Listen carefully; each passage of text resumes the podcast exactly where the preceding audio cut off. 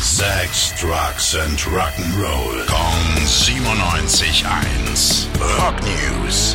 Moin Nico, was gibt's? Es gibt was Schockierendes. Äh.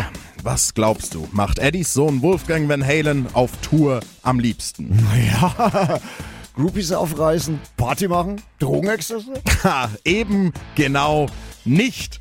Am liebsten schläft er einfach. Er will seinen Fans die bestmögliche Show liefern, deswegen versucht er sich zwischen den Konzerten immer auszuruhen und wieder fit zu werden.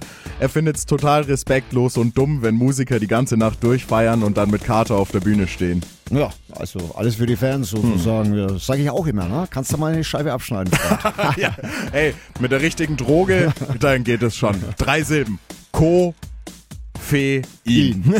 anyway, ich habe noch News von Richie Sambora. äh, jetzt bin ich wach. Koffein, der Ex-Bon Jovi-Gitarrist. Erzähl, was gibt's? Der hat ein neues Album fertig. Es steht schon länger bereit, aber er hält's noch zurück. Im Herbst soll's rauskommen. Wenn's soweit ist, hört ihr es auf jeden Fall bei uns in den Rock News. Tja, die Vorfreude ist bekanntlich die schönste Freude. Ja, ja, ja. Hm, Dankeschön, Nico. Gerne. Rock News. Sex, Drugs and Rock'n'Roll. Kong 97.1.